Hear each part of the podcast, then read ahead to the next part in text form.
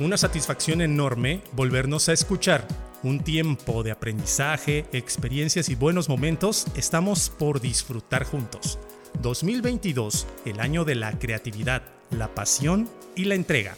Esta producción no se detendrá pues el bienestar es para todos y debe ser compartido. Bienvenido a Mexit, el podcast del bienestar integrativo. Mi nombre es José Luis Intriago.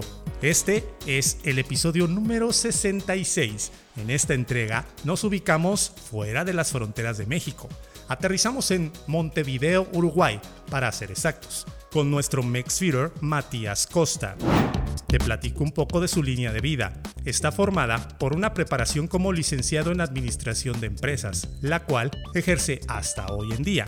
Su deporte fue el fútbol americano. Jugó para el equipo Barbarias en Uruguay. Es fundador y capitán de la selección uruguaya de americano sub-21. Lamentablemente una lesión en la rodilla y otros factores le obstaculizaron llegar a Estados Unidos e ingresar a la universidad, pero siguió adelante y se encontró con el CrossFit en el camino y quedó atrapado por completo, teniendo en su poder la certificación de coach L1 en esta disciplina desde el 2018, vegetariano desde hace dos años y un fiel amante de la música, ya está, piensa ser DJ, de acuerdo a algunos comentarios que recibe. Le gusta la playa, la naturaleza y es amante de las pequeñas cosas, pues la felicidad está a la vuelta de la esquina. En esta plática que fluye bien bonito, entre temas como la mentalidad, los hábitos, la fisiología de ejercicio, el CrossFit, el fútbol americano y de su proyecto fitness llamado Aurum, lo más importante es darle respuesta a esta pregunta en tu realidad. ¿Cuánta vida te está costando tu sueldo? Es un espacio que busca fomentar el bienestar físico, mental, espiritual, social y emocional del ser.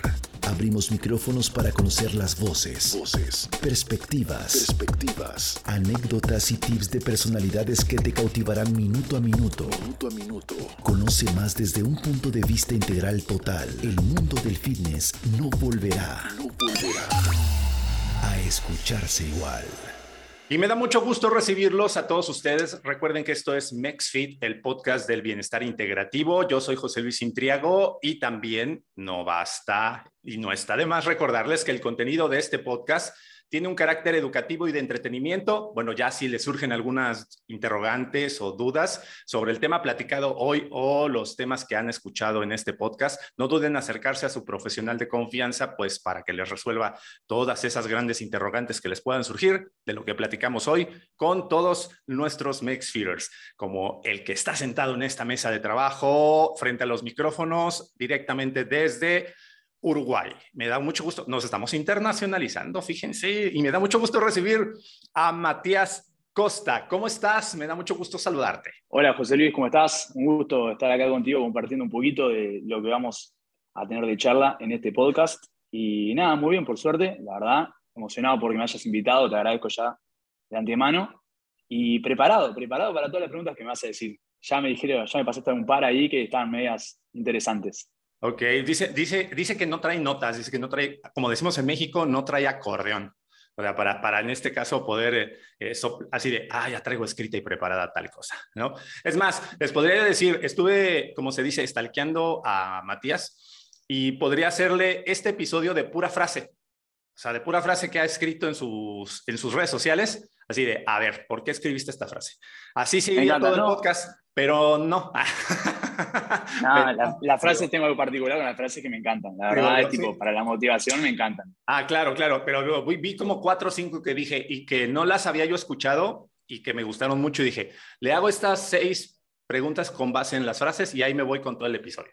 Pero no, no, no, no es el caso. Eh, aquí vamos a platicar de, bueno, parte de y parte de otras cosas, porque Matías, bueno, tiene una carrera, está bastante joven y tiene una carrera, ya pasado por diversos deportes y actividades que, bueno, llaman mucho la atención y me gustaría, pues, conocer un poquito y que ustedes que están escuchando también lo pudieran conocer mejor. De primera instancia, para romper el hielo, le digo yo, ¿Qué es lo que en este caso Matías me puede contar? O bueno, cuéntanos un poquito acerca de tu línea de vida, de cómo es que caes en el camino del bienestar. Me habías dicho que empezaste muy joven, pero bueno, ¿cómo fue? ¿Qué pasó? ¿Y cómo es ese trayecto? Bueno, más que nada, eh, a todo arranca, me imagino, como todo deportista con los padres, que le inculcan los deportes bien de chiquito. En mi caso, yo de chiquito, a la edad de los 5 años, 6 años, arranqué a hacer esgrima eh, en un club. Y a partir de ahí me fui enamorando del deporte y fui probando diversos deportes en el correr de lo que voy. Ya llevo 27 años deportivos, digamos, si empezamos a contar desde que nací. Eh, y nada, fui pasando por todo deporte si te ocurra. Creo que no dejé ni uno por nacer. Arrancando con esgrima y terminando acá en CrossFit. Oye, pero ¿cómo fue que exactamente empezaste con esgrima? Eso es lo que, bueno, me platicabas que era ese con el que habías iniciado. Esgrima podría ser de los 1500 deportes que hay, el 1499 que la gente practica. O sea, bueno, no lo digo por demeritarlo, sino porque creo que no es tan popular. O sea, yo me acuerdo lo único que, bueno, hay muchas actividades, es un juego olímpico, obviamente, este, un deporte olímpico, eh, y es más, me recuerdo hasta un video de Madonna en donde ella hace este, esgrima y todo, este, y digo, oye, está súper chingón, pero no es tan popular. ¿Por qué tú caes en ese deporte? ¿A, debido, ¿Debido a qué? En realidad yo creo que como era chiquito, me gustaban, no sé, digamos, veía mucho dibujito, muchas caricaturas que tenían espadas, ya sea de piratas, ya sea de samurái, y dije, wow, un deporte con espada. Y creo que fui enseguida a agarrar la espada y empezar a, hacer firuletes con la espada. Y nada, y arranqué, me dijeron para arrancar cuando vieron que agarré la, la espada en ese momento. Y estuve un tiempito, digamos, dos años haciendo por lo menos. Fácil. Esgrima, pues, no, es, es, un tiempo considerable, ¿no? Pero qué, qué chingón, como decimos acá en México, que tus papás te hayan apoyado y que hayan empujado para que pudieras practicar eso y no cualquier otro deporte, no sé, como el, bueno, creo que el fútbol o algún otro, cualquiera. En realidad, en el club que yo iba, que era el Club Neptuno, acá en Uruguay, eh, vos tenías todos los deportes para hacer que quieras, digamos. Vos vas en la tarde y puedes hacer todas las clases de deporte que quieras. Eh, puedes ir una hora a la clase de grima, después a la siguiente hora puedes hacer fútbol, a la siguiente hora puedes hacer natación. Era como un polideportivo, digamos. Eh, digamos que tus padres te dejaban en la tarde ahí en el club, vos hacías todas las actividades que querías, te divertías, obviamente, gastabas energía, cosa que llegas a tu casa y tu madre simplemente te ve a acostarte, es genial. Casi que te llevaba cargando a la cama porque ya la pila se acabó. Exactamente, sí, sí, te quedaba muerto. Entonces, yo en realidad tipo, hacía muchos deportes, pero principalmente el que más me gustaba en ese entonces era esgrima. Ok, y ya después, fue el, el, principal. Y después fuiste pasando por otras también actividades físicas desde los cinco años, ¿no? Sí, lo que es deporte social pasé por todos. En modo social pasé, creo que, por handball, voleibol, eh, no sé lo que se te ocurra. Después deportes un poquito más, eh, no te digo que profesional, pero un poquito más profundizado. Pasé por lo que es natación, eh, nadé bastantes años de mi vida, eh, jugué al básquetbol en diferentes, diferentes cuadros acá en Montevideo también, eh, jugué fútbol americano, como te contaba antes, hasta llegar a la selección uruguaya de fútbol americano, eh, jugué tenis también un montón de tiempo, jugué varios campeonatos de tenis, digamos, es un abanico bastante diverso de deportes que digamos. Oye, pero es que es lo que me asombra que estábamos platicando fuera de micrófonos. O sea, estás demasiado joven, pasaste por todos los deportes y dices, practiqué muchos durante mucho tiempo. O sea, jugaba tenis, hacía natación, fútbol y fútbol americano cuatro horas al día durante un mismo día para que sea mucho tiempo de mucho tiempo de todos los deportes. O sea, son... Sí, un montón. eres una persona 100 completamente deportiva. Aquí no hay de, ay, me dedicaba yo a otra cosa y así. No, no. no sumale, que estudiaba también. Ajá. Y a partir de los 18 arranqué a trabajar también. O sea, casi nueve años que trabajo también. Pero bueno, creo que siempre fui totalmente deporte. Claro, claro, pero total, y ahorita creo que trabajas en cosas relacionadas con el deporte también. Exactamente, sí. es más, eres, influencer ahí en el mundo deportivo también, entonces, así que eres todo, digo, todo un estuche de maneras, deportista, este, este con todo el respeto, e, esta persona Matías un deportista al 100%, aquí sí no hay de dos. No, sí, ya. Yo un momento que agarré cuando decidí cambiar mi trabajo para algo relacionado con el deporte. Eh, yo antes tenía un trabajo de oficina. Eh, decidí cambiarlo totalmente para algo relacionado al deporte porque era lo que me gustaba. Y chau, ahí se podría decir que me dediqué 100% al deporte. No solo como deportista, sino también como profesor. Y bueno, entonces, ¿qué haces en el aquí y en el ahora?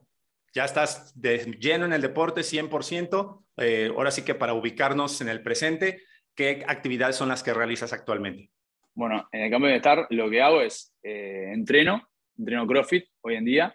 Eh, por lo general entrenamos dos, horarios eh, en el día y al mismo tiempo doy clases en Sense Fitness Center, que es un gimnasio acá en Montevideo, que ahí contribuyo con toda la gente para que puedan mantener una mejor calidad de estilo de vida.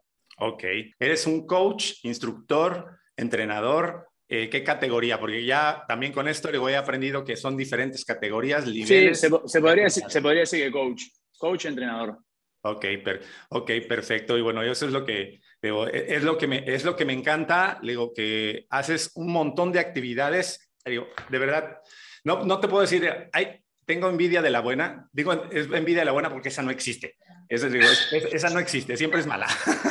Pero la verdad, digo, es, es de admirarse que te dediques específicamente a lo que te gusta y te apasiona, que es en este caso el deporte y la, y la vida saludable y bueno, puedas este, trabajar en eso, pues está genial, ¿no? Es, es, lo, que, es lo que me encanta, ¿no? Entonces, este, sí.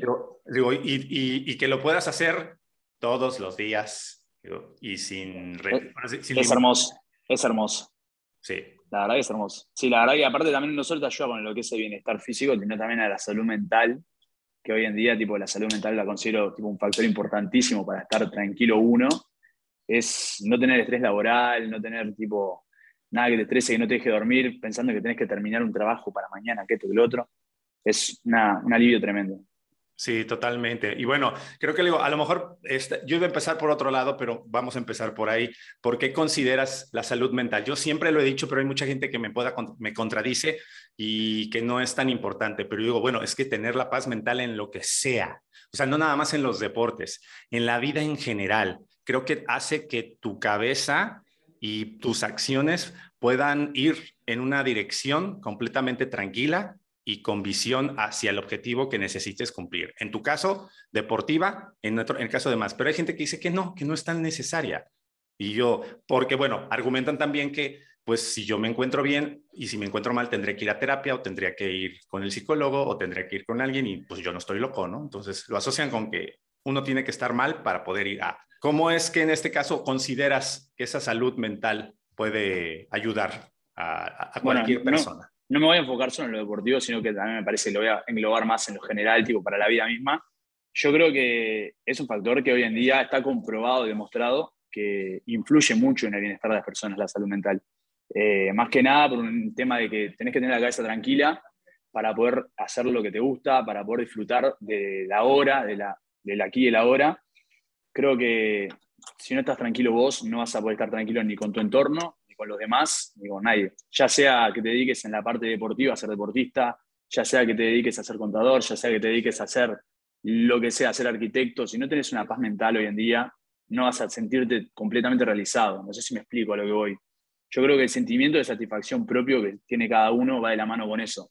No solo con el éxito que tiene cada uno en lo que hace, sino tipo el estar tranquilo uno mismo, de saber que hace lo que le gusta, de saber que está durmiendo tranquilo, que está descansado tranquilo, porque descansar no es solo dormir, sino que descansar es descansar la mente, poder estar disfrutando el, día a día, digamos. Sí, así, es, y bueno, estoy de acuerdo, en eso estoy totalmente de acuerdo contigo, que creo que el estar pensando mucho en el pasado genera nostalgia y estar pensando en el futuro genera ansiedad. Entonces no sabemos el presente y el presente se nos va de las manos por estar haciendo esas dos cosas en donde no estamos, sino en el presente, más que estamos viviendo algo que todavía no pasa, no sabemos qué ocurre y, qué, y eso obviamente nos genera un poco de ansiedad, estrés y muchísimos problemas, ¿no? Entonces, eh, te agradezco también que, bueno, no era precisamente enfocado en el deporte, pero bueno, a, nivel general creo que es eh, súper necesario e indispensable porque bueno, conozco que hay gente, eh, no sé también si en este caso sea tu, eh, sea tu caso específico, en donde tienes este, que preparar a los deportistas mentalmente, ¿no? Que se les dice,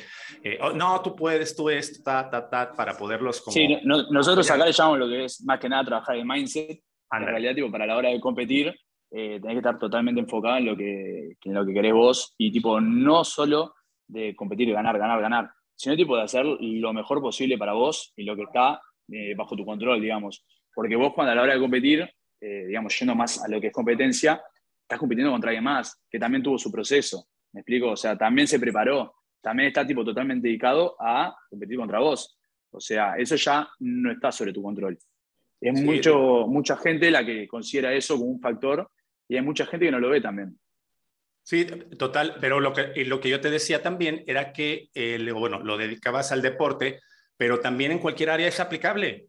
O sea, es, tienes que estar enfocado en para cumplir con los objetivos y si no estás, estás revuelto de la cabeza. bien. Exactamente. Genera otras consecuencias, ¿no? Estrés, no dormir bien, no comer bien y obviamente son deficiencias y puntos débiles para el bienestar y la salud en general. Sí, totalmente. Importantísimo para la salud, a mi parecer. Digo, los, los deportes, los bueno, es que también me he, topado, me he topado con gente que dice, no, pues es que los deportistas pues, pues lo necesitan y yo me quedo, pues realmente los necesitamos todos. Sí, claro, no solo los deportistas, ni hablar. cualquier persona, cualquier persona normal lo necesita seguro. Sí, sí, tota-, sí, totalmente de acuerdo contigo y bueno, lo, necesitamos y bueno, no estamos de acuerdo. Y me encanta esto, ¿por qué? Porque siempre eh, digo y en cada episodio lo menciono, no soy el único pinche loco que está en esa frecuencia, y voy pensando que, que debe de ser, porque sí, me han, me han, me han tachado así, entonces digo, no soy el único pinche loco. Digo, si hay gente que estamos en la misma línea y qué bueno que estar empezando a generar pues una comunidad al respecto pues del bienestar y de lo que es este el mundo del fitness eh, integrativo le llamo yo. Y bueno, les había dicho que tenía yo por ahí eh, que podía yo hacer un episodio completo de pura frase con, con Matías, este, pero le voy a hacer la, la principal que creo que es la que dice, tengo una frase así, que creo que es esa principalmente, supongo. No sé. Vamos a ver. Es obviamente la que, la que viste su perfil. Así de, ¿cuánta vida te cuesta tu trabajo? Esa creo, yo creo saber la respuesta y yo tengo una respuesta, pero no es mi programa, no es, no soy yo. es, tu, es tu programa en realidad. no es mi realidad. Entonces, me encantaría escucharte porque creo que esa frase trae, envuelve o engloba muchas cosas que mucha gente no está tomando en cuenta en la actualidad. Es, la frase es, bueno, es, la pregunta es, ¿cuánta vida te cuesta tu, bueno, es cuánta vida te cuesta tu sueldo, ¿no? Algo así es. Es, es, cierto, ¿no? Sí, sí, ¿cuánta vida cuesta tu sueldo? ¿Cuánta vida cuesta tu sueldo? ¿Cuánto? A ver, ¿por qué esa frase y de, así de, de portada? Bueno, esa frase en realidad me surgió al momento eh, que más o menos me replanteé lo que estaba haciendo. yo antes tenía un trabajo de oficina de 9 a 12 horas y me estaba replanteando con mi vida a ver qué tiempo le estoy dedicando a esto que en realidad lo hago, digamos, por dinero. Porque, digamos la verdad, trabajamos para poder eh, tener ingresos y esos ingresos poder gastarlos, poder vivir y demás. Pero en realidad, ¿estamos disfrutando de ese tiempo? O sea, ¿qué, ¿qué nos está costando en realidad esa plata? Nos cuesta vida, nos cuesta horas de vida, nos cuesta horas de las cosas que queremos hacer, nos cuesta momentos con personas. Al final de cuenta, la vida son momentos. Yo, para mí, yo siempre fui partidario de prefiero gastarme, no sé, plata en un momento, un viaje que me quede, ¿entendés? que en algo material, por decirlo de alguna manera. Entonces, ¿qué hice? Me replanteé lo que estaba haciendo, básicamente en ese momento de mi vida, y dije, ah, mira, la verdad no estoy disfrutando esto y estoy perdiendo vida. Digamos, estoy gastando tiempo de vida que podría ser lo que me gusta por simplemente ganar un poquito más de plata, capaz, no estoy disfrutando lo que hago. Y entonces ahí me lo replanteé y dije, bueno, ¿Qué es lo que me gusta? Deporte. Vamos a encarar para ese lado. Y ahí agarré y medio como que encaré una, una temática de poder vivir del deporte de diferente manera, ¿no? Ya siendo profesor, ya siendo deportista, ya siendo como pudiera. Pero básicamente se centra en eso. Es un momento clave que, justo como hablábamos antes, me dio una paz mental que no te haces una idea. ¿Cómo qué? Perdón. No te haces una idea. Que me dio una paz mental que no te haces una idea de lo que fue. Sí, Totalmente de acuerdo. Y mi pregunta iría también, ¿qué detonó que te dieras cuenta o que y te hicieras consciente de ese momento? En realidad, tipo, lo que me detonó era que cada vez tenía menos tiempo para entrenar, porque trabajaba más. Y entonces dije, pero para, entonces al final de cuentas estoy trabajando cada vez más, estoy entrenando cada vez menos, estoy haciendo cada vez menos lo que me gusta. Y, y ahí fue una noche que me senté a pensar y dije, tengo que tomar una decisión en base a esto, porque no me veo un año más, seis meses más eh, viviendo así. Y dije, ta, vamos a plantearlo bien, vamos a pensarlo bien y vamos a tomar una decisión. Y ta, ya acá estoy hoy en día. Y, aquí está con las categorías y un deportista al 100%, ¿sí? porque imagino tenías un trabajo de oficina, como le llamamos, que es de sentarse. Sí. Pero oye, está criminal que trabajar 12 horas sentado.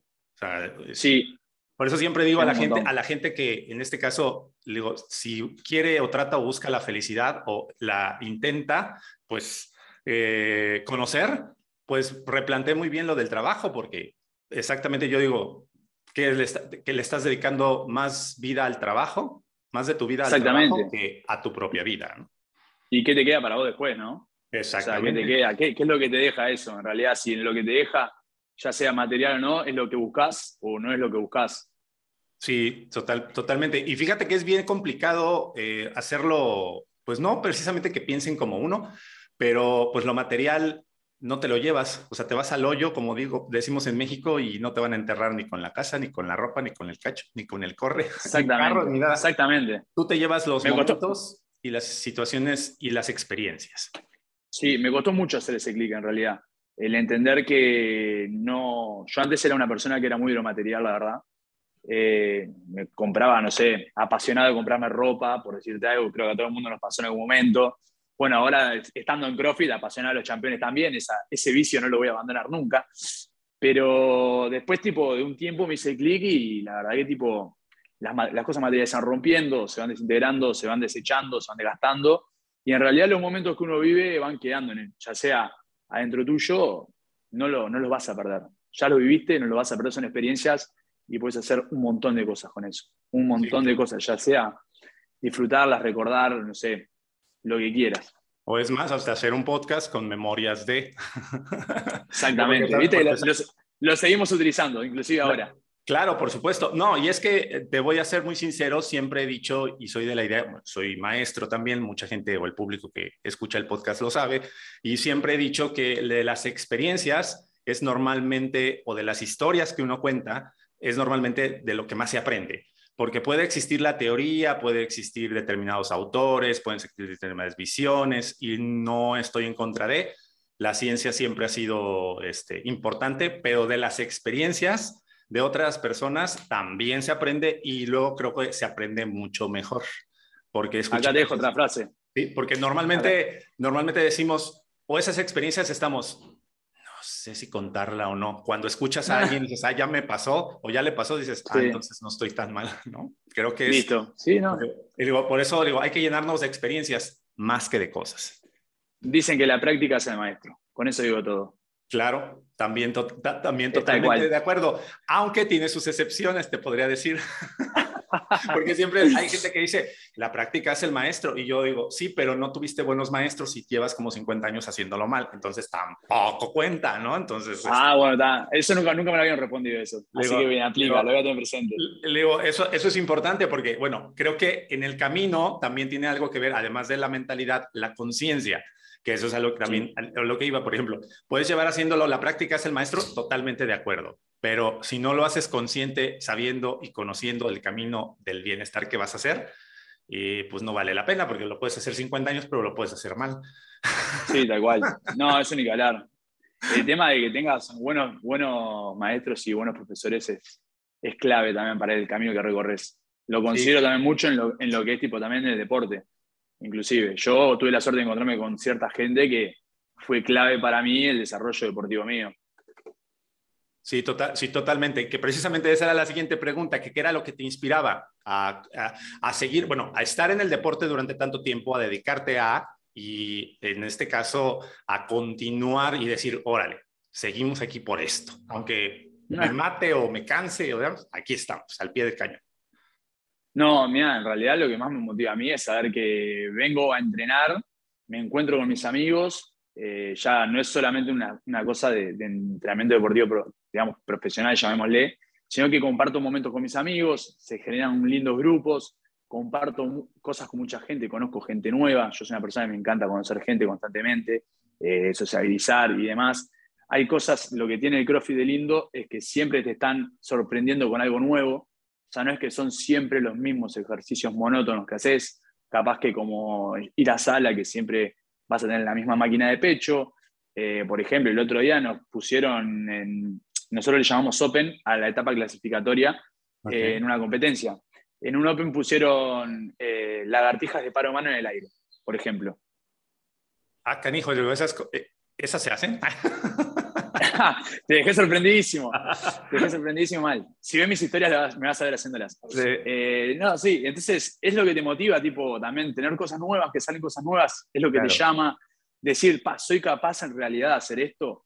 Eh, podré hacer esto en tanto tiempo, podré levantar tanto peso de cierto ejercicio.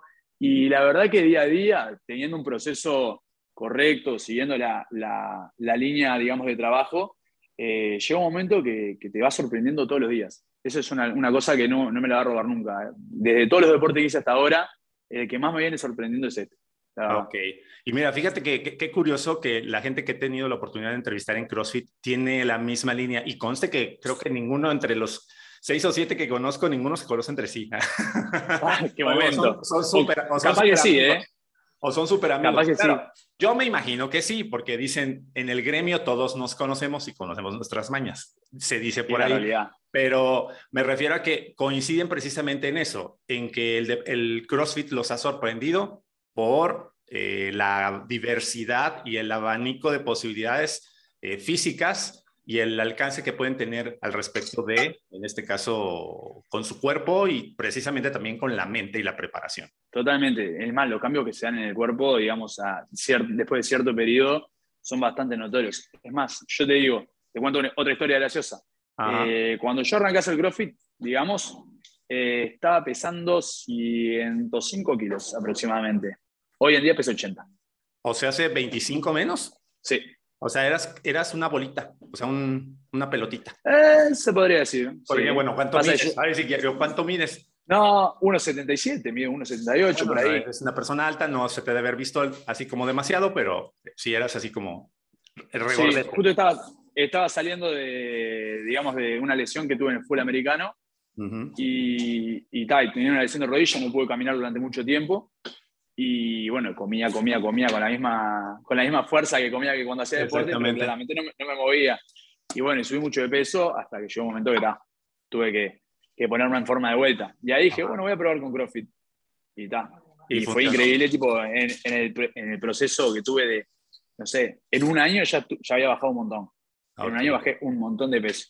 Ok, no, sí, son, bastante, son bastantes kilos de diferencia y, y, son bastantes notorios también en este caso. No, sí, ni galar. Digo, digo tanto, tantos, este, tantos kilos abajo. Ahora que explicas tu proceso de cambio, de, bueno, de integrarte al CrossFit, podemos aplicar el tan famoso dicho en México, que no sé si es aplicable en Uruguay, que dices, bueno, yo era buenísimo en el fútbol americano, pero me chingué la rodilla. ¿No? O sea, me fregué la rodilla, me lastimé la rodilla, paró la rodilla y ahí quedó, ahí quedó mi carrera en. Normalmente muchos deportistas eso es, lo, eso es lo que les ocurre y obviamente este, cambian su manera de, pues, de estilo de vida, ¿no? Pero contigo fue diferente porque, vamos a decir, te chingaste la rodilla, como se aplica el sí, igual. pero mm, decidiste rehabilitarte y ya estás de regreso en, sí, yo creo que actividades. Esa, esa rehabilitación, yo siempre lo que le, cuento a la gente mucho para motivarla también, cuando se lesiona, cuando les pasa algo, que esa lesión de rodilla que tuve yo, que fue de meniscos, en realidad tipo, eh, fue mi mayor victoria, porque yo pasé de no caminar como por seis meses o, y caminar con bastón, no poder apoyar bien la pierna, todo, a, no sé, levantar 130 kilos de clean, por ejemplo, o 100 kilos de snatch. Eh, yo creo que una rehabilitación que fue totalmente una victoria para mí y te diría que la victoria más grande que tuve. Porque salir de una lesión, tanto psicológicamente como físicamente, es todo un reto. La verdad que no fue un proceso fácil. Así es. ¿Cuánto tiempo fue lo que tardaste? ¿Un año, decías, o más? ¿En caminar o en volver a hacer deporte, vamos a decir, el, fuerte? El proceso de rehabilitación desde que te ocurrió. ¿Hasta que 100%? Ajá. Y digamos que hoy en día no estoy al 100%. Y ya fue hace un tiempito, fue como hace 5 o 6 años ya. Oye, pero no estás al, no estás al 100% y estás cargando 130 kilos, oye. Nada, pasa que la rodilla, la rodilla nunca me quedó bien en realidad. O sea, fue una lesión que dejó sus secuelas también. Hoy en día, por ejemplo, sentadilla una pierna, por ejemplo, no puedo hacer si no tengo unas buenas vendas o una buena rodillera. Porque se me puede salir la rodilla al lugar, inclusive. No, pero yo, tú ya estás muy extremo, o sea, sentadilla con una pierna, pues, o sea, también no abuses, o sea. Y bueno, fue lo, que, fue lo que te hablaba hace un ratito, tipo acá esto te está sorprendiendo constantemente, no sabes lo que te, se puede venir, es increíble. Ah, no, estoy totalmente de acuerdo y también me encanta hacer ese tipo, pero ya dices, sentadilla en pie, no. Estás poniendo, muy, estás poniendo muy denso, ¿no? Después de una lesión de rodilla, pues, pues es, no, es, es creo que normal y tradición, o sea, es pensable que no la, o sea, sea difícil o, o tengas dificultad para poderla realizar. Pero me bueno, y el tiempo me refería que desde que te pasó, porque dices que el proceso psicológico para salir de ahí también fue complicado, ¿cuánto fue ese lapso de tiempo que tuviste que pasar para poder, no precisamente estar al 100%, pero estar haciendo lo que haces ahora? Fácil un año. En lo que resulta, tipo, en la parte psicológica, eh, porque ¿qué pasa? Yo me acostumbré a un estilo de vida, digamos, tuve seis meses casi sin poder caminar, sin apoyar el pie. Eh, me movía con muletas, con bastón, con todo, o sea, no, o sea, se pasaba más sentado que caminando, digamos. Y tal, seguía comiendo como una bestia, porque a mí algo que amo en esta vida es comer, completamente. Amo comer y dormir. Las dos cosas que más amo es increíble. Ah, mira, entonces eh, tuvimos que haber sido hermanos en alguna otra vida, porque te digo, seguramente. Comer es igual, lo mismo. Y, entonces, está, a lo que no hacía ejercicio, me encantaba comer, dije, está, bueno, voy a seguir comiendo, me voy a dar un gustito de unos cuantos meses, esos cuantos meses se fue extendiendo y chao, no, se pasó, se pasó la raya. Y tal, cuando más o menos podía empezar a hacer un deporte de rehabilitación en la parte de fisioterapia, eh, seguía comiendo igual, seguía comiendo igual, seguía comiendo igual, no estaba muy motivado, digamos, porque ta, te ves al espejo y en realidad, tipo, ves una persona que no sos vos, porque no era yo hace seis meses. Eh, y la verdad que me pegó bastante duro esa parte. Pero ta, tenía dos opciones, o quedarme quieto ahí y seguir un estilo de vida medio ahí poquito y nada, o volver a encarar, hacer una dieta estricta, muy estricta la dieta, un déficit calórico bastante grande tuve para bajar de peso y volver a ser yo, básicamente. Y bueno, ahora hoy en día estoy mejor que antes inclusive, me parece. Y sí, probablemente como se dice, como el ave fénix, resurgiste de, las, totalmente, las cenizas. Totalmente. Y me gustaría, me, me, gustaría preguntarte en este caso, ¿qué, ¿cómo fue que lo conseguiste? Porque creo que mucha gente se queda atorada en el lapso de, pues ya perdí, ya me lastimé, no, volvía, no volveré a ser igual. Eh, no sé, aquí eh, la situación de, claro, es una cosa muy extrema, pero aquí en México hay una película muy popular de Luis Miguel en donde le cortan la pierna y él chilla y hace patalea. Ah, chao, listo este, así de súper mal, ¿no? Eh, y bueno, se entiende, se comprende el sufrimiento y todo, pero, y tu caso, bueno, no es en ese extremo, pero la situación de sentirte mentalmente destruido, probablemente, eh, ¿cómo fue que lograste salir de la oscuridad? es muy gracioso. alguien? ¿Tú dijiste yo lo logro o qué? ¿O cómo estuvo? No, fue muy gracioso porque todo arrancó con una apuesta. ¿Con una qué? Con una apuesta apostamos eh, con, un, conocido eh, que también está en la misma situación que yo, de, ser un poquito gordito, digamos. Eh, bueno, vamos a, de acá a tres semanas el que baja más kilos. Arrancamos así con esa apuesta.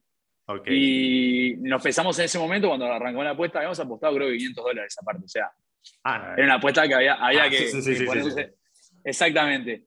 Y arrancamos, y nos pesamos tal, nosotros empezamos y anotamos el peso.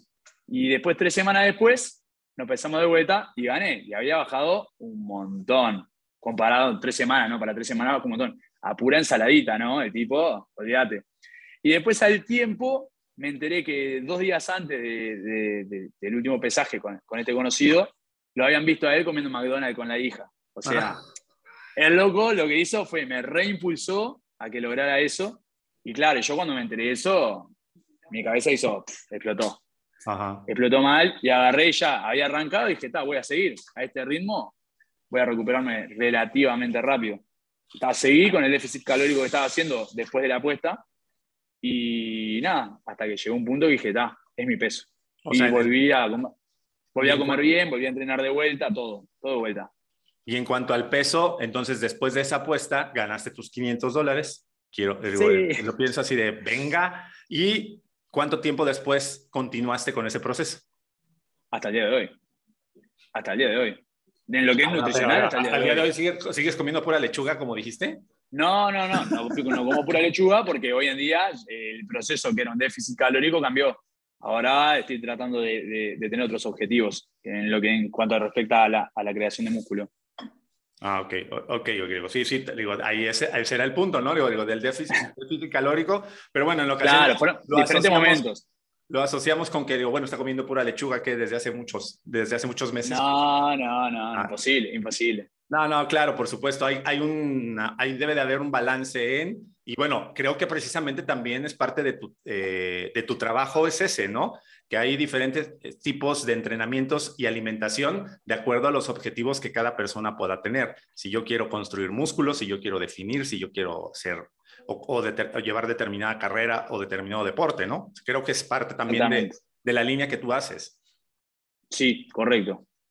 Entonces, digo, no, no, no, es precisamente, digo, que te diga, ay, pura lechuga, ¿no? Claro que no, es decir, este nada más como pura lechuga. No, no, no, por supuesto que no, digo, debe de haber, pues obviamente, una ah, diversidad de alimentos, los cuales te ayuden a conseguir tu objetivo, ¿no? Entonces, e, en este caso, ¿no? Y, bueno, después digo, ¿cuál, ¿cómo fue esa experiencia, digo, de prepararte mentalmente, salir de, y a partir de ahí decidiste dedicarte al CrossFit?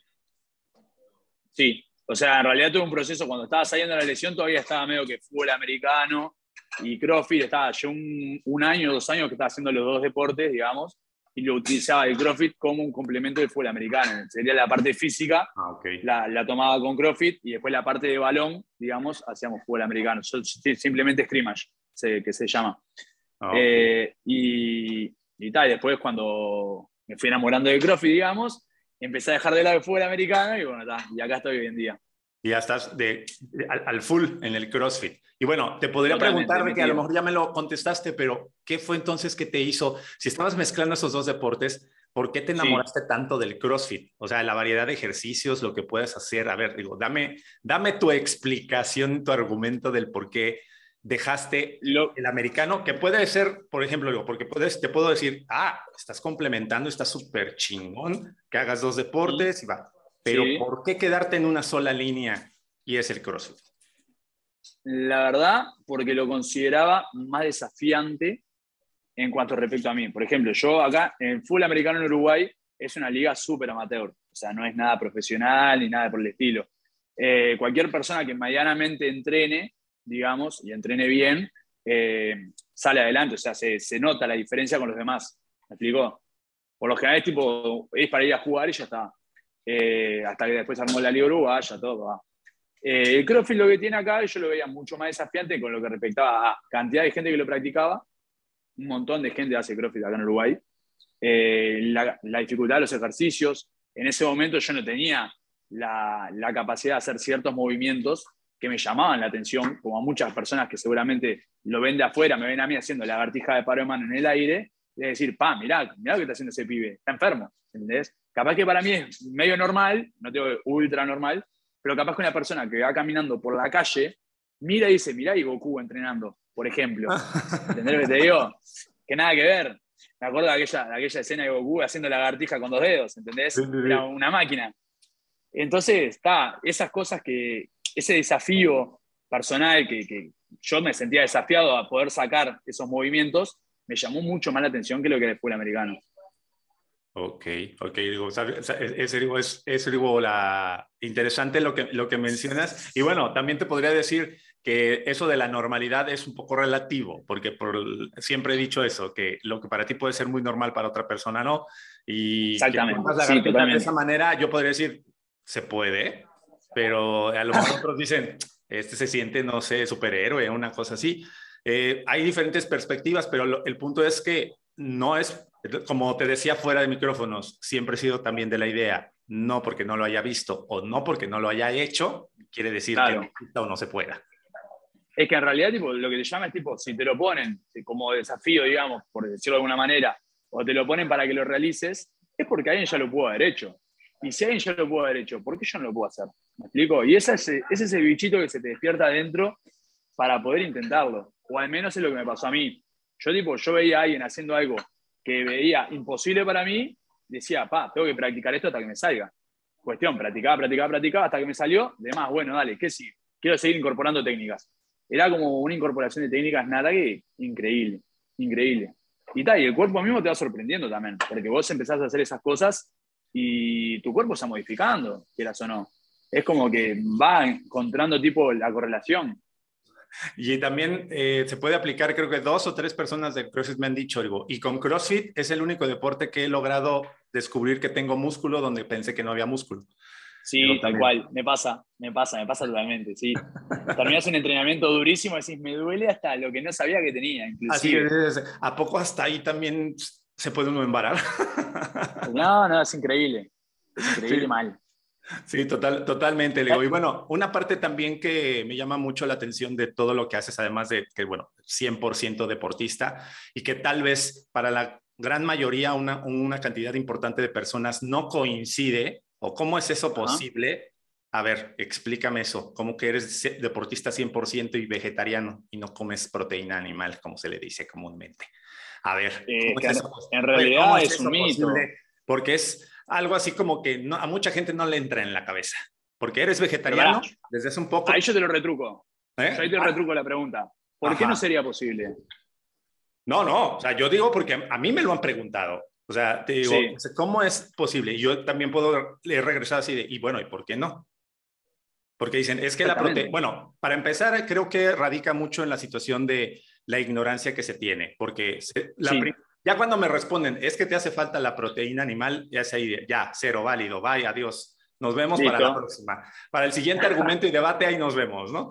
Eh, pero en este caso, me gustaría escuchar tu realidad, tu perspectiva, obviamente, porque sí se puede hacer y tú eres una prueba fehaciente. Digo, tienes, bueno, a lo mejor no fuiste toda tu vida, pero decidiste cambiar tu estilo de alimentación eh, a un proceso vegetariano. ¿Estoy bien? Sí, o lácteo vegetariano. O, o lácteo vegetariano y en este caso ser deportista y tener músculos. Entonces, ¿cómo es eso posible? Eh, bueno, mira, todo arranca desde que vi el documental de Cambio Radical, no sé si lo, ah. conoces, en Netflix, y ahí fue como, no fue que tomé todo de pie de la letra, porque eso era un documental vegano, ¿me explico? pero sí ciertas cosas me generaron dudas, me generaron intriga y fui averiguando. Eh, me asesoré con una nutricionista que era especialista en vegetarianismo, porque acá por lo general también tenés una nutricionista que te dice, no, sí o sí, tenés que comer carne, eh, tenés de todo, ¿no? Tenés la que dicen que sí, la que dicen que no, la que se puede, pero la gran mayoría te dicen, no, come carne. Para un deportista sí o sí come carne. Y en realidad, cuando, me, cuando di con esta especialista en vegetarianismo, me explicó que en realidad, tipo, mezclando las legumbres con los cereales, con, eh, lográs una proteína completa, que tenga los cinco aminoácidos y demás. Eso, obviamente, detalles técnicos, chicos, consulten con su nutricionista de confianza, eh, porque yo no soy nutricionista, así que no voy a entrar mucho en detalle técnico, pero me dijo que se podía, me armó un plan nutricional en base a, a las horas que yo entrenaba, en base a lo, lo, que mi cuerpo necesitaba, porque obviamente al entrenar tantas horas eh, el cuerpo necesita una cierta cantidad interesante de carbohidratos para tener energía, también de proteínas y demás. Y lo fuimos probando, más que nada, eh, lo quise probar en mí. Yo soy partidario de que cada cuerpo, cada organismo es único y va a reaccionar en base a lo que le des de una manera diferente. No tiene por qué todos los cuerpos reaccionar de la misma manera. No quiere decir que, por ejemplo, eh, vos, imagínate, vayas a una nutricionista vegetariana y logres tus resultados siendo vegetariano. Capaz que tu cuerpo eh, ingiere la proteína animal de otra manera a la vegetal. ¿Me explico? Va en cada uno. Yo lo quise probar conmigo, lo probé tres meses al principio. Después de tres meses me sentí súper bien. Me sentí súper bien, me sentía tipo con mucho más cardio, me sentía, no me sentía pesado, ¿viste? Cuando comes mucha carne, por lo general después te sentís como pesado, como te cae muy pesado. Y dije, bueno, está, voy a seguir probándolo. De tres meses pasé a seis meses, de seis meses pasé a un año, y ahí hasta ahora, el día de hoy, sigo estando acá. Y, sí, digo, la no extraño para nada la carne. Y, y, en este caso, ¿sería tu línea o dirías, no sé qué va a pasar? ¿O regresaría o no regresaría? no, por ahora no te he negado, ojo, no te he negado. Yo la prueba que hice fue para más que nada rendimiento deportivo. ¿sí? O sea, no es que tampoco diga no como carne porque no me gusta o no como carne por esto. Me encanta la carne. O sea, es algo de lo más rico que hay, no lo voy a negar. Pero no es que la extrañe, me siento bien, me siento saludable en comer carne. Eh, entonces, está, digo, por el momento voy a seguir siendo vegetariano y hasta lo que me dure. Ahora, si en algún momento tengo un problema de enfermedad, por ejemplo, viste que también está involucrada lo que es la vitamina B12. Mucha gente dice que, los, veganos tienen que suplementarse con vitamina B12, algunos vegetarianos también. Yo por ahora no he tenido problemas a niveles de la B12, por ejemplo.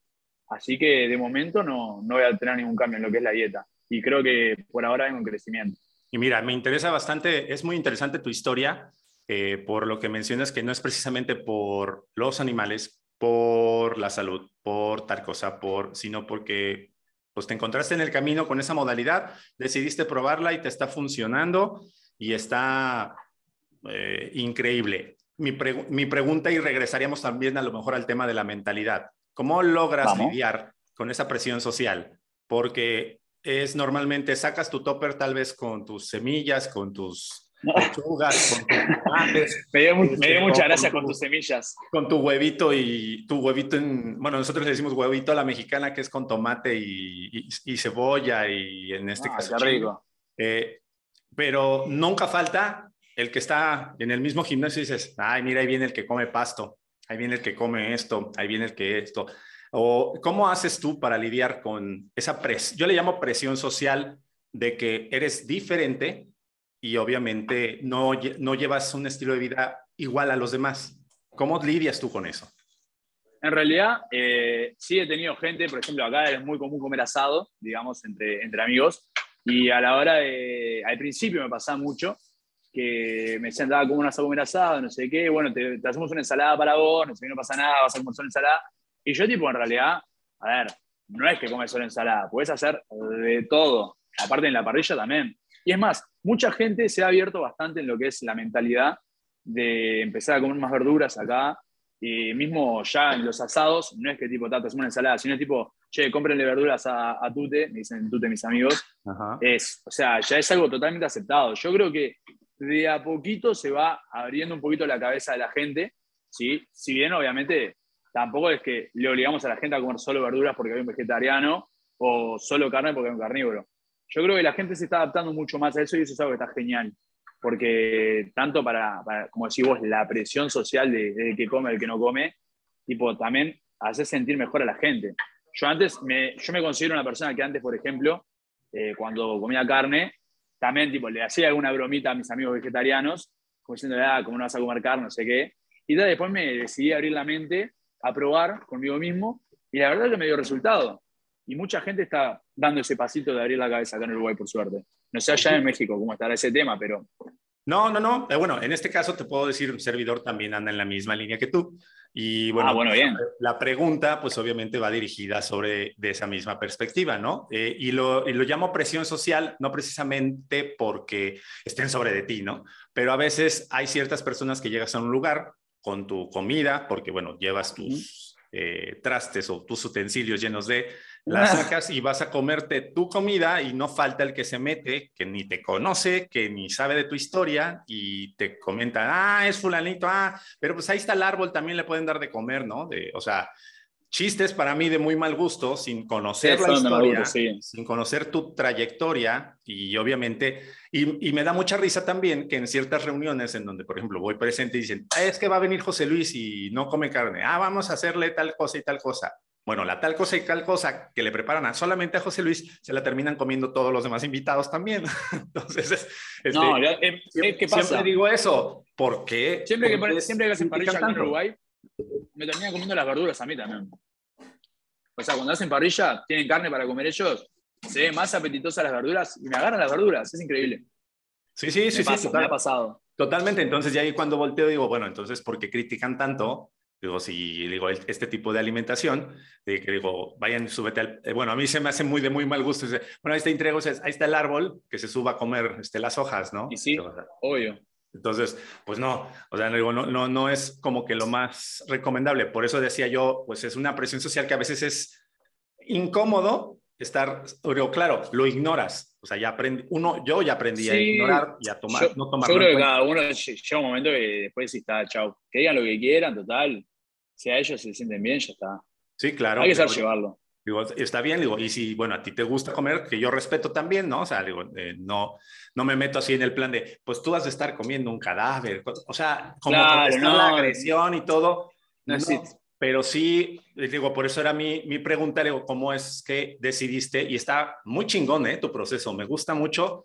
Eh, cambias la perspectiva de otro tanto de personas, de que no cambian solamente por cuidar el planeta, por cuidar tal, sino por decisión, porque les gusta y porque se están sintiendo bien. Y bueno, tú eres la prueba fehaciente de eso.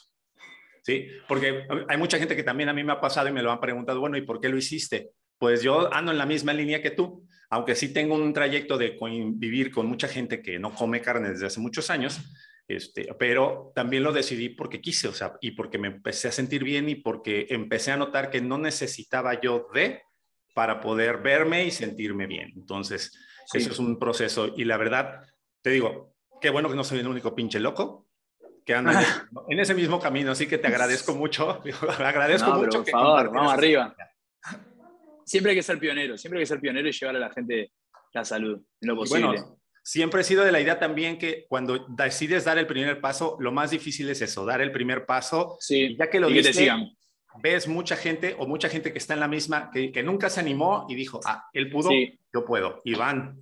Entonces van detrás de ti. Esa es parte de la motivación que se le da ahí a la gente también. O sea, la gente que, por ejemplo, en el gimnasio te ve entrenando, ve cómo entrenás, entrenás fuerte, y después encima se enteran que sos vegetariano, la gente le explota la cabeza, no lo puede creer. Eso a mí me ha pasado, por ejemplo, me ha pasado bastante. Sí, así totalmente. Bueno, yo, te, yo si hubiera, te hubiera conocido hace 10 años, hubiera pensado lo mismo, que mucha gente al conocerme a mí me dice, no, no puede ser, tú no puedes ser, o sea, tienes que comer carne. Dice, no, no, no, no es posible que puedas comer casi, casi pura planta. Le digo, bueno, es que no como pura planta para empezar, ¿no? Entonces, este No, obvio, claro.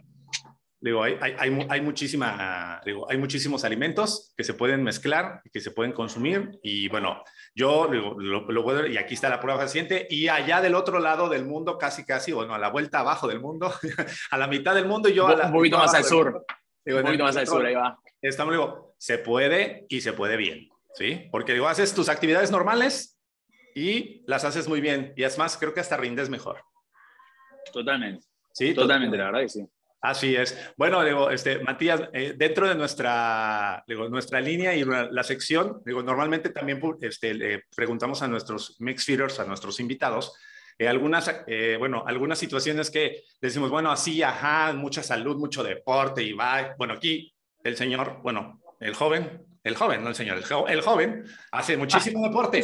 Pero a ver, vamos a, vamos a entrar a los momentos mix fits en donde normalmente les pregunto, cosas muy random, como les digo yo.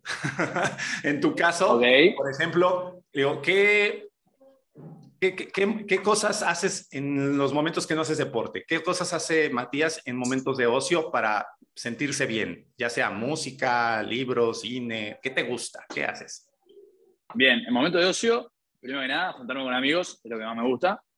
Seguro, ya sea sentarme a tomar sol, sentarme a ir a la playa con los chicos, eh, nosotros entrenamos mucho en el lago también, en un lago que hay por acá, que es muy lindo para nadar.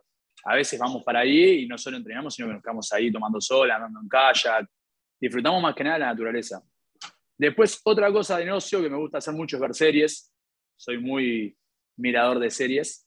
Y hace poco eh, encontré, empecé a, digamos, a involucrarme con la lectura de libros. Esa fue una, una etapa mía que fue media tardía. Pero, pero, sí, me estoy involucrando a poquito con la lectura de libros. O sea, digo, apenas, apenas estás iniciando en el proceso de... Digamos que sí, sí, exactamente. Sí, os digo, así, así, así más, o, digo, más o menos en la, en la lectura de, digo, pero bueno, te gusta salir. Creo que tienes unas dos o tres historias en ese lago que mencionas, ¿no? Que la verdad sí está muy bonito. Sí, sí, me encanta. Vamos, por lo general vamos a, a entrenar ahí lo que es outdoor, que por lo general son eventos de corrida, nado, más corrida, no sé, de todo, todo lo que sale del libre, digamos. Eh, que, tal, que para mí me encanta lo que, eh, combinar lo que es la conexión de la naturaleza con el entrenamiento, es una cosa que no cambio por nada. Si me dieran para entrenar todos los días ahí, entrenaría todos los días ahí. Oye, sí, digo, está, está bastante genial y precisamente creo que es este, eh, en, ese tipo de historias creo que vi una, otra de las frases que te dije, que, que dije, te puedo preguntar así de, mencionas ahí, digo, somos ricos y no lo sabemos. Eh, refiriéndote precisamente y quiero apostar a todo lo que la naturaleza nos puede ofrecer. Tal cual. Sí, soy partidario re de que la naturaleza hoy en día es un privilegio el tenerla tan cerca y tan en contacto con la naturaleza, hay mucha gente que está tan metida en lo que es el trabajo, el trabajo, el, evento, esto, lo otro, que de la nada, un día soleado, quieras o no, es muy disfrutable. O sea, las cosas buenas están en las pequeñas cosas, digamos. Yo creo que poder estar una mañana, digamos, en el lago, tomando sol, eh, nadando, digamos, contacto con la naturaleza, descalzo en el pasto inclusive. A mí me encanta estar descalzo en el pasto, por ejemplo. Eh, creo que es algo que el día de mañana bueno estar inclusive. ¿Me explico? Y hay que disfrutarlo. Quieras o no hay que disfrutarlo. Mucha gente está con el tema de construcciones, construcciones. Ahora, hace poco nos enteramos con los chicos que iban a hacer una construcción ahí en el lago también. Iban a mudar tipo la entrada al lago para otro lado. Y cuando nos enteramos de eso nos quisimos matar. Era tipo una noticia malísima para nosotros. Pero tal, para mí disfrutar eso es una cosa única. Sí, total, totalmente, totalmente de acuerdo. Y bueno, ¿cuál sería eh, la idea o la recomendación más absurda que te han hecho en la vida y que tú dices, ah, por favor? ¿En base a lo deportivo? ¿Eh? ¿En base a lo deportivo? Eh, ¿A la vida en general o a lo deportivo? O sea, la más absurda sí que dices, ay, no, pues, no es posible. en base a lo deportivo está lo de comer carne, obviamente, ya lo, lo estábamos hablando recién, que es absurdo totalmente. Y después, eh, no sé, si te tengo que decir algo, te podré decir, no sé, romper el paralelo en la sentadilla es lesivo, por decirte algo. No sé, me parece un bolazo, me parece cualquier cosa.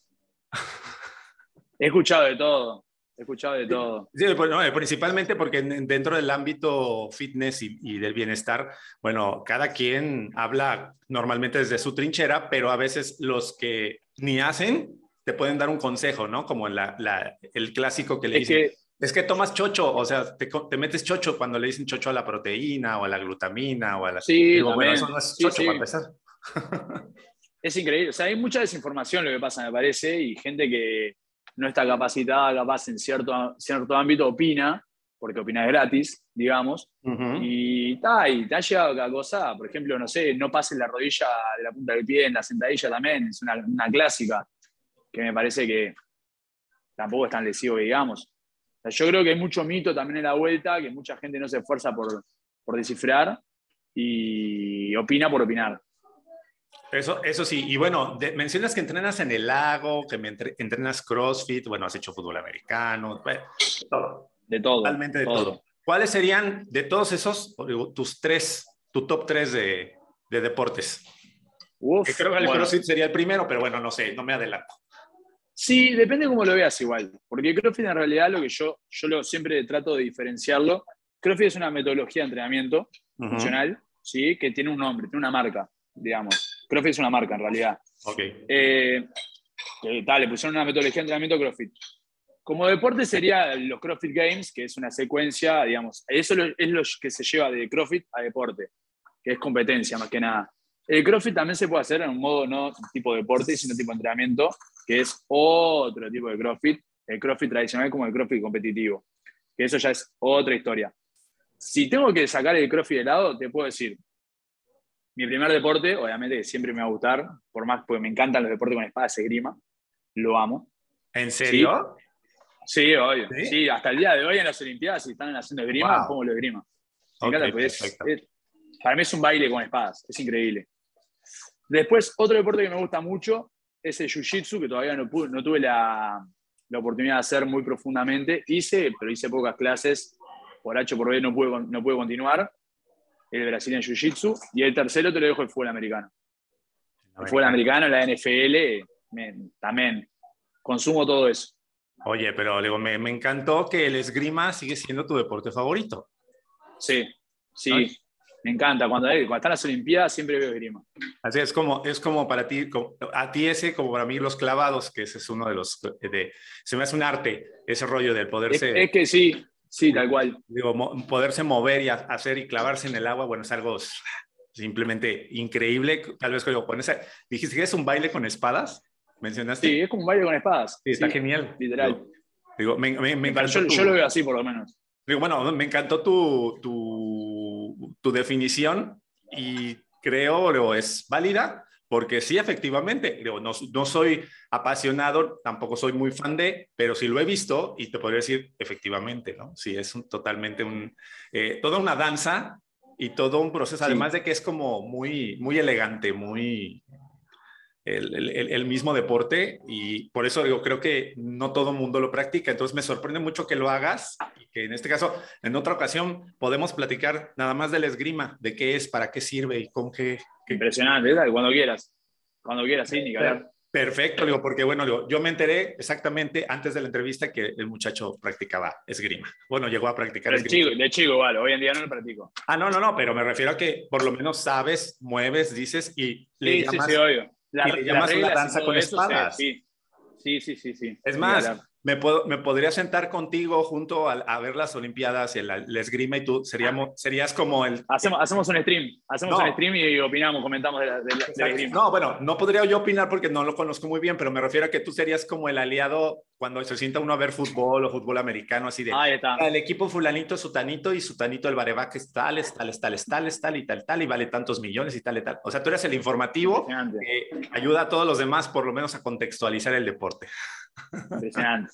Entonces, pendiente entonces. Eso, eso, sería, eso sería genial. Digo, bueno, no lo vamos a echar en, en saco roto y lo vamos a hacer. Digo, bueno, ya dentro de la, de la, recta final de nuestra charla del día de hoy, eh, ¿cómo le haces para poder controlar o gestionar tus emociones eh, cuando entras en competencia o, o, te sientes frustrado por o enojado o muy alegre? Si eres muy alegre, brincas y lo demuestras demasiado. ¿Cómo le haces tú? Eh, fa, cuando me va bien, digamos, meto tremendo festejo, sí, grito, todo, me encanta. Hacer berrinche, hacer todo, digamos, eh, fiesta me encanta. Después, cuando me va mal, soy una persona muy calderita, lo estoy gestionando. Calderita me imagino muy enojón. O sea, tengo problemas para lidiar con la frustración, medio ah, fuerte. Eh, en realidad, tipo, lo he estado trabajando últimamente en los últimos dos años. Antes era un volcán. Antes era un volcán que estallaba y me ponía el balde y chau. O sea, no se te podía hablar porque... No, me tenía que encerrar y dejar que me enfríe solo. Okay. Porque no.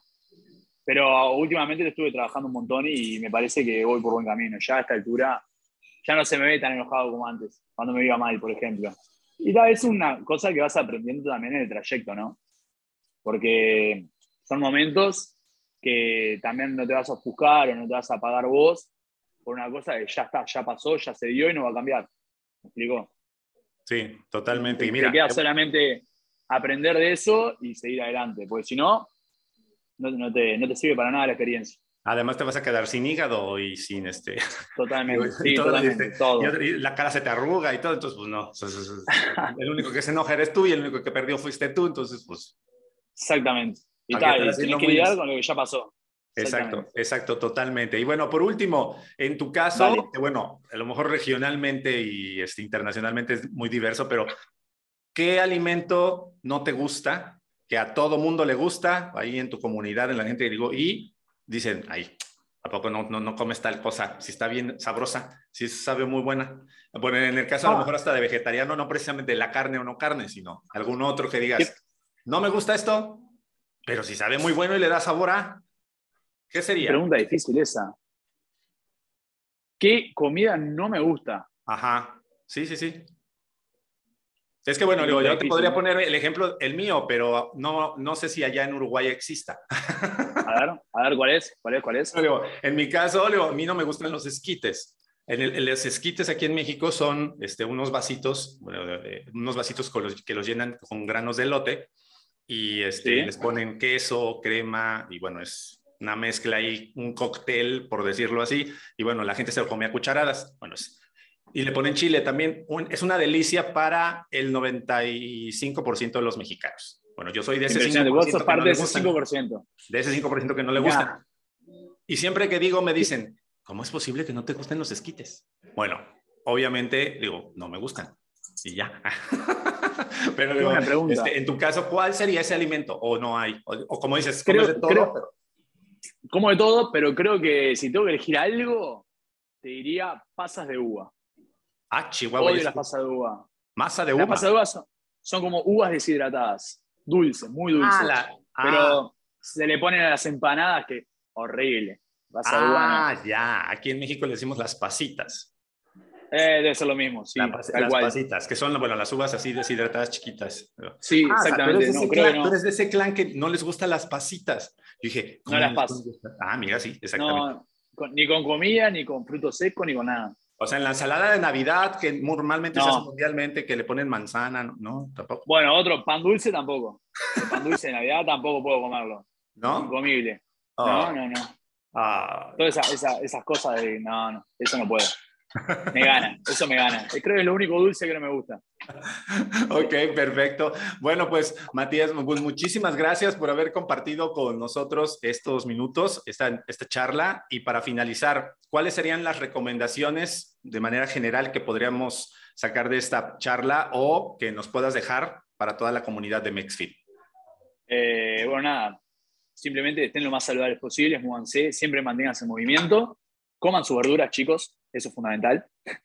Eh, y nada, siempre traten de hacer las cosas que, que, lo llenen, más que nada. O sea, que traten de o trabajar lo que les gusta o no, no pierdan tiempo en cosas sin, sentido, buscando cosas que no, no les van a retribuir nada a lo largo. Y no piensen tipo tanto en lo que pasó o en lo que va a venir, sino que disfruten el momento que tienen hoy en día ustedes. Así, exactamente. yo creo que la, felicidad está en disfrutar los pequeños momentos, las pequeñas cosas. Así como te digo que con el tema de la naturaleza somos ricos, no lo sabemos. Eh, yo creo que hay que empezar a dejar de lado todo lo que es eh, la locura del mañana y pensar hoy en día lo que tenés al alcance y por disfrutarlo.